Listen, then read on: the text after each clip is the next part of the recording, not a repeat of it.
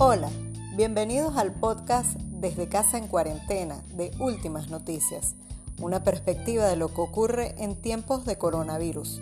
Soy Isabel Baena, periodista de Últimas Noticias, y les hablo desde mi casa en Caracas, Venezuela. Es martes 7 de abril y este es un nuevo episodio. En este episodio conversaremos con una colega periodista que vive en Chile para conocer su experiencia de vida en medio de esta pandemia. También te traemos la recomendación de tres películas que deberías aprovechar para ver en estos días. Además, te compartimos uno de los temas musicales que el conocido músico Manu Chao ha entregado en una secuencia de videos a través de YouTube en estos días para que lo disfrutes y visites la cuenta si quieres escuchar los demás. Desde casa en cuarentena, vemos a través de las redes sociales, portales de noticias y la televisión lo que viven las personas en el mundo con esta pandemia. Cada país vive sus propias circunstancias, pero en general todos estamos pasando por un tiempo de cambios en nuestras actividades. Queremos conocer y transmitirles de manera directa la vivencia en esta época a través de las distintas voces de personas que están en distintos países para escuchar y compartir con ustedes sus experiencias, revisar similitudes, diferencias, expectativas, preocupaciones y así, bueno, nutrir nuestros pensamientos y tener aprendizaje en esta etapa que llamamos cuarentena. En esta oportunidad nos comunicamos con una colega periodista venezolana que reside en Santiago de Chile. Su nombre es Daine Torres y bueno, la tenemos con nosotros. Hola Daine, ¿cómo estás? ¿Cómo se viven estos días en Chile? Hola Isabel, eh, bueno, un gusto saludarte a ti y a todos los que nos escuchan desde casa en estos momentos tan difíciles que atravesamos todos. Efectivamente, yo estoy desde hace ya un par de años viviendo en Santiago de Chile y bueno, acá nos toca ahora enfrentar esta, esta situación en la que ya está todo el mundo y, y nos mantiene un poco ansiosos y a las expectativas de, de, de lo que vaya a pasar. En Chile la situación es diversa, no, no hay una cuarentena obligatoria en todo el país, solo en algunas zonas. Yo estoy en una de ellas, eh, de las pocas zonas donde hay cuarentena obligatoria. En la mayor parte del país realmente sigue una movilización bastante normal. Incluso en estas zonas donde hay cuarentena, los locales de comida, eh, eh, por ejemplo, restaurantes, sitios de comida rápida, siguen funcionando con servicio a domicilio, así que se puede ver bastante movimiento en la calle a pesar de la cuarentena absoluta. Eh, hay ciertos mecanismos eh, quienes no, no trabajan esas, eh, en, esos locales para poder salir a la calle. Por ejemplo, hay que pedir permiso si este, se va a realizar alguna compra en supermercado y eso, pero aún se sigue viendo movilidad. Eso en las zonas con, con cuarentena, pero como te digo, la mayor parte de, del país sigue sin cuarentena y, y ahí hay una, un foco de ansiedad de, de algunos habitantes de estas zonas, incluso hay funcionarios, alcaldes y de otras índoles quienes solicitan al, al, Ejecutivo declarar cuarentena en estas zonas, sobre todo en la región metropolitana, que es la que concentra la mayor cantidad de casos de contagio, y hay una mm, diferencia allí eh, en, en las decisiones que se han tomado. Y bueno, eso ha generado una, una angustia bastante generalizada.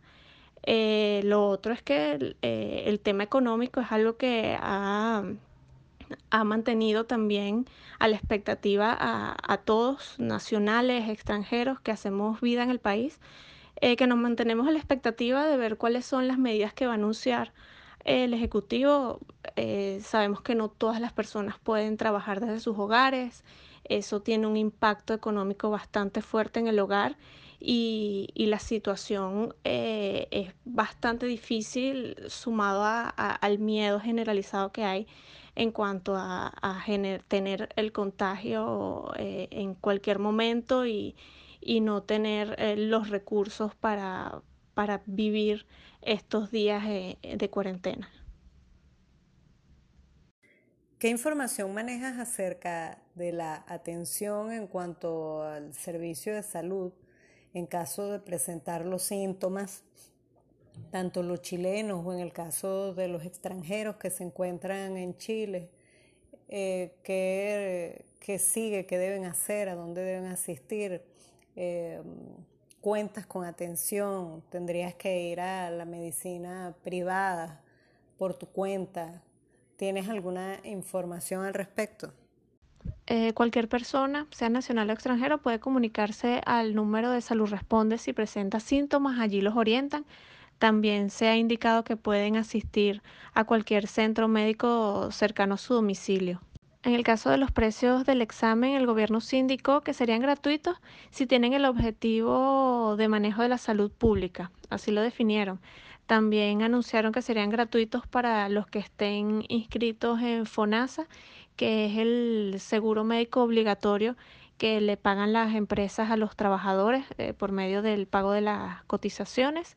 En los centros privados pusieron un tope máximo de lo que serían aproximadamente 30 dólares. Se vieron eh, algunos aumentos en precios de, en exámenes y bueno, en, en, muchas cosas que la gente necesitaba en medio de la contingencia y decidieron poner este tope por lo menos en los centros de salud privados. En tu caso, por ejemplo, ¿contarías con atención médica si presentas algunos síntomas? En tu caso que eres extranjera viviendo residenciada en Chile. Sí, lo que ha informado el gobierno a través de, las comunicaciones es que los hospitales se están preparando para atender a, las personas sin distinción. Eh, sin embargo, lo que causa ansiedad es, la capacidad de, respuesta que pueda tener los hospitales eh, en vista de que ya por lo menos aquí hay más de 4.000 contagiados y continúa avanzando cada día y vemos cómo se ha desarrollado en otros países y sigue generando ansiedad eh, saber qué tan rápido va a avanzar y si, y si los hospitales se van a poder dar abasto para atender un, un alto número de contagios. ¿Y cómo es tu caso particular? ¿Cómo haces? ¿Trabajas desde casa? Sí, afortunadamente en este momento estoy trabajando en una agencia de publicidad digital y días antes de que se decretara la cuarentena en algunas zonas de la capital ya habíamos tomado la decisión de trabajar desde casa y llevar los proyectos eh, de manera remota eh, por seguridad del equipo para no tener que exponernos en este momento. Daine, ¿cómo, ¿cómo te has sentido en esta experiencia, en esta cuarentena? ¿Cómo es tu rutina? ¿Cuáles son tus actividades cotidianas? ¿Cómo es el asunto de la compra de alimentos? ¿Cómo te proteges? Eh, bueno, la verdad es que han sido unos días de bastante preocupación. Eh, el tema económico es uno de los que más causa ansiedad en este momento porque uno tiene compromisos y no sabemos cuál va a ser la situación de las empresas en los próximos meses, cuánto va a durar todo esto. Y a esto se le suma, bueno, que estamos fuera de nuestro país, nuestras familias están allá y también genera una preocupación de no saber si, si necesitan algo, si alguno de nuestros padres enferma, estamos lejos, eh, no hay una movilización eh, rápida eh, ni efectiva, entonces genera una serie de, de ansiedades que de verdad se, son difíciles de sobrellevar. Bueno, para el día a día sí trato de mantener una rutina específica. Eh, estoy trabajando en, mi horario laboral normal, entonces a las 9 de la mañana ya estoy online con mi equipo generando el contenido necesario para los proyectos que tenemos y trabajando a lo largo del día. De verdad ya con, la dinámica que tenemos laboral, obviamente cambia un poco porque estamos en casa y uno puede eh, ir haciendo otras cosas en simultáneo, pero por lo menos en la semana tengo mi, desarrollo laboral eh, normal y, y, ya los fines de semana para hacer más cosas cosas del hogar. Entonces tengo, tengo por lo menos cosas que hacer diariamente en la casa. Para las compras eh, existen salvoconductos acá. Para poder salir hay que entrar en la página de, los carabineros, llenar un formulario y generar eh, un documento el cual te permite salir eh, por cuatro horas y solo se puede pedir dos veces a la semana.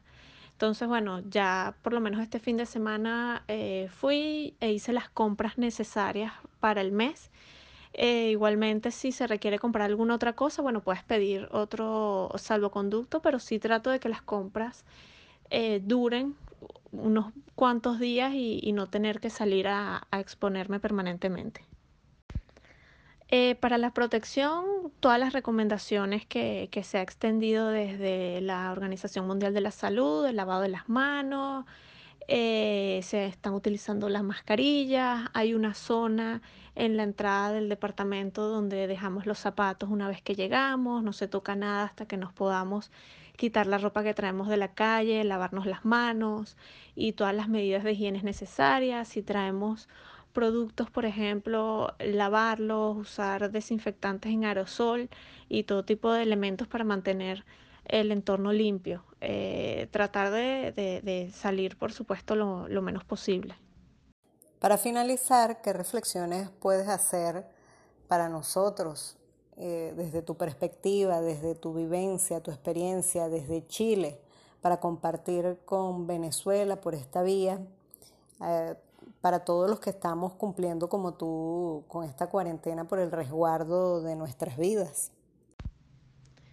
Creo que en una de las cosas que tenemos que reflexionar es en la solidaridad y en cómo nuestras acciones pueden perjudicar a los demás. Todavía hay personas intentando ir a fiestas, vacacionar, sin tomar las medidas necesarias, sin darse cuenta que uno de, eh, de los factores de esta propagación es desatender eso, lo cual no solo nos perjudica a nosotros y puede generarnos un contagio, sino también nos volvemos un foco de contagio para nuestros familiares, para nuestros vecinos que pueden tener incluso patologías que, que causen alguna fatalidad. Creo que es momento de, de, ver a nuestro alrededor y dejar de vernos eh, solo a nosotros mismos y, e integrarnos como sociedad y, y darnos cuenta que en este momento hay que trabajar todos unidos y pensar en, en lo que beneficie más a, a, la colectividad y en que todos los sectores salgan adelante para que podamos lidiar con esto que afecta a toda la humanidad.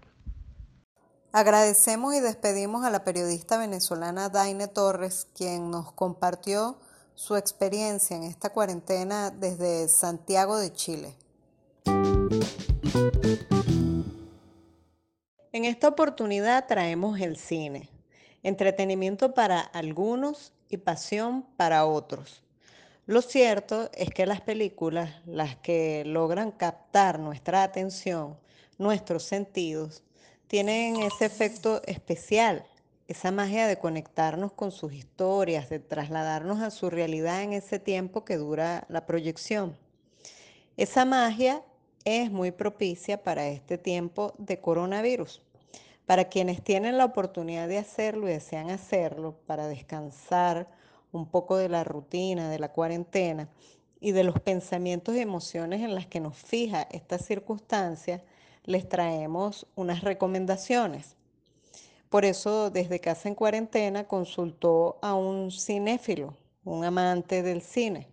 Se trata en esta oportunidad del profesor Ali Rojas rector de la Universidad Experimental de la Gran Caracas y articulista de Últimas Noticias, para que nos dé su recomendación sobre tres películas para ver durante la cuarentena. Hola Lee, bienvenido. Coméntanos sobre tus recomendaciones.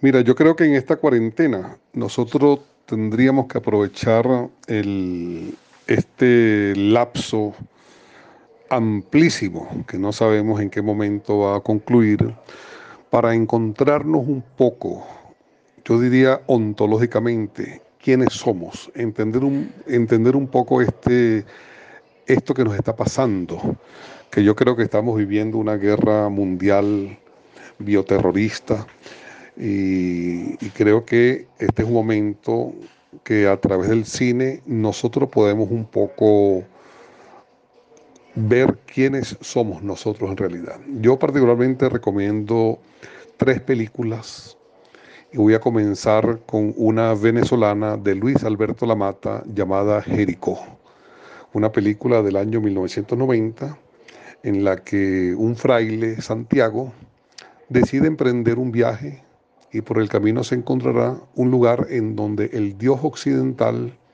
no ha llegado a las vidas de sus habitantes.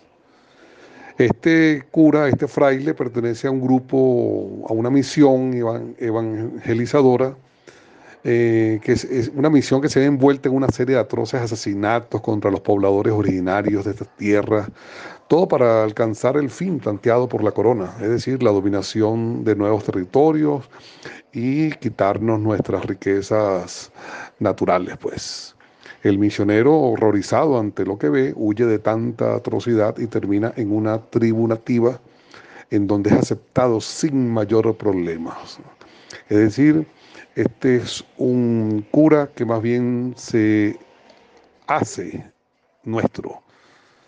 Él ve la verdadera espiritualidad, no está en, en los bárbaros europeos, sino que la verdadera espiritualidad está en el lado venezolano, en el lado nuestro. El título sin duda tiene su simbolismo con aquella historia bíblica sobre la, la conquista de Jericó y obviamente eh, aquí es trasladada a la época de la invasión española y sus sórdidos detalles, hechos históricos que sirven de hilo conductor para narrar las peripecias de este fraile, pues que viene con la idea de evangelizar y termina él no, evangelizado, sino que termina siendo él, vamos a llamarlo, indigenizado. Lo hacemos nuestro. La otra película que yo recomiendo, fíjate tú que en la primera estoy hablando de nuestros pueblos originarios. Ahora voy a hablarles de, nuestros, de nuestra africanía, de nuestra sangre, de nuestra negritud que llevamos en las venas. Estamos hablando de La Última Cena, una película cubana de Tomás Gutiérrez Alea, Titón, como lo llamábamos cariñosamente a este gran director del cine cubano, en una película realizada en el año de 1976.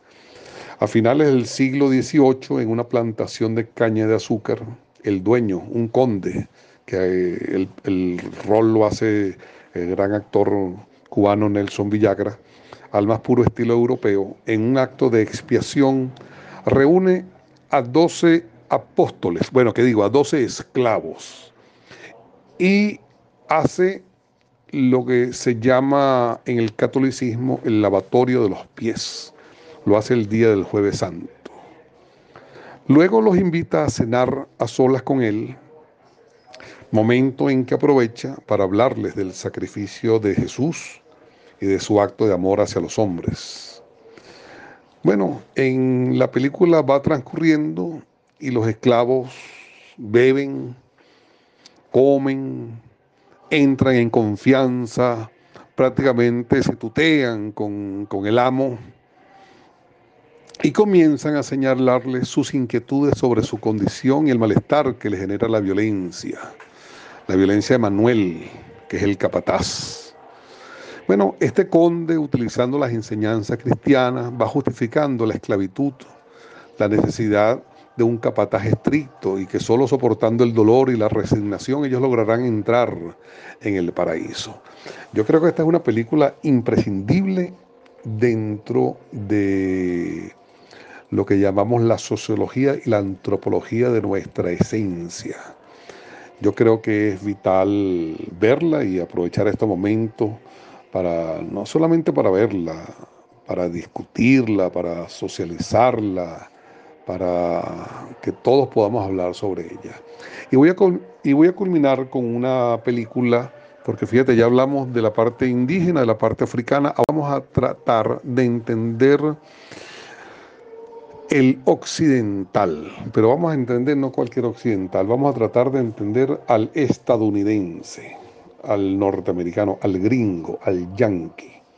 Y nada mejor que Stanley Kubrick en un clásico del año 1987, una película inglesa titulada originalmente Full Metal Jacket. En Venezuela se estrenó con el nombre, con el nombre de Nacido para Matar. Esta película nos muestra la verdadera cara bélica de Estados Unidos. Es un clásico del cine dividido en dos partes, una primera parte de teoría y una segunda parte práctica. La primera es la pedagogía asesina, es la pedagogía que inflige el sargento de infantería Hartman a un grupo de muchachos para que una vez transformados en máquinas de matar sin ningún tipo de sensibilidad, podrán ser parte del cuerpo de marines, órgano militar imperialista fundado el 10 de noviembre de 1775, es decir, antes del 4 de julio de 1776, en que supuestamente Estados Unidos alcanza la libertad de Inglaterra. Este supuestamente hay que decirlo entre comillas, porque en mi opinión Estados Unidos es una continuación del imperio británico. La segunda parte es la práctica de todo lo aprendido en la primera, en la primera, es decir, en el centro de entrenamiento de Paris Island en Estados Unidos. Las escenas de guerra muestran las masacres, la supremacía gringa, el racismo, tanto a, los, tanto a los afrodescendientes, a los vietnamitas como a los pueblos originarios norteamericanos. El engaño o el no saber por qué están en Vietnam alcanza el cenit cuando una vez que un grupo de marines logra asesinar a una niña francotiradora, vuelven a su campamento cantando la canción del club de Mickey Mouse. Yo creo que esta película, más las dos anteriores, la de Tomás Gutiérrez Alea, La Última Cena, y Jericó, de Luis Alberto Lamata, venezolana, eh, bueno, nos dan una idea un poco, un poco epistémica, un poco nos pone a reflexionar, nos, nos abre el pensamiento crítico y nos llama a una reflexión profunda en estos días de cuarentena para entender un poco eh, quiénes somos y quiénes no debemos ser. Bueno, para mí fue un placer haber estado en tu programa y bueno, saludos a todas y todos los radioescuchas. Bueno, como lo escucharon en la descripción detallada del profesor Ali Rojas, cuentan con tres opciones del cine venezolano, cubano y estadounidense para aprender y recrearnos durante esta cuarentena. El conocido músico y cantante Manu Chao ha publicado en la red social YouTube una serie de videos desde el pasado 27 de marzo. Diariamente cuelga un video, una canción. Él y su guitarra en primer plano a todo color. Cada día uno de sus conocidos temas para compartir y disfrutar. Van ocho números. Entre ellos están temas como Mamá Perfecta, Soñé otro mundo, Te echo de menos, Mi libertad, El desaparecido, ¿Por qué te vas? Y este último que publicó, seguramente vendrán más, y que traemos para ustedes que se llama Todo llegará, de Manu Chao. Disfrútenlo, dedicado en cuarentena. Adelante, señor operador.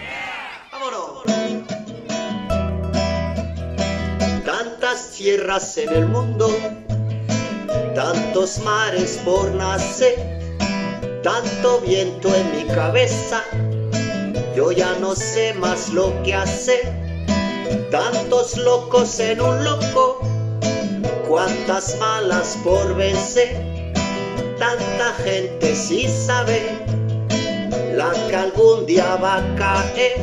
Y dice, todo llegará todo llegará, todo llegará, todo llegará, repito,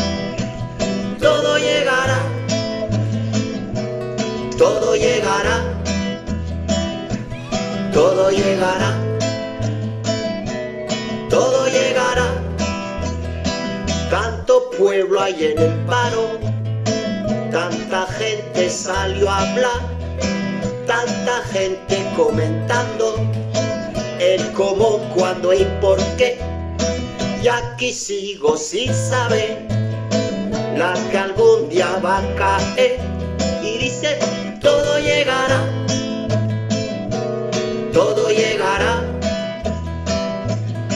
Todo llegará, todo llegará, canta vecino, todo llegará, todo llegará, todo llegará, todo llegará. Tantos bares en el mundo, cuantos vasos por caer, todo el mundo sin saber la que algún día va a caer.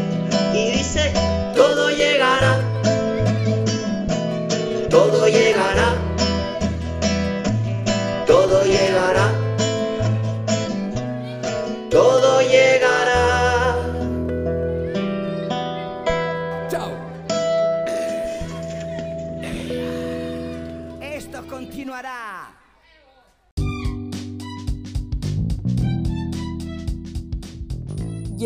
final de este episodio. Me despido de ustedes desde Casa en Cuarentena, un podcast de últimas noticias. Síganos y escúchenos por Evox y Apple Podcast, así como por nuestras redes sociales arroba unoticias. Recuerda, quédate en casa. Hasta la próxima.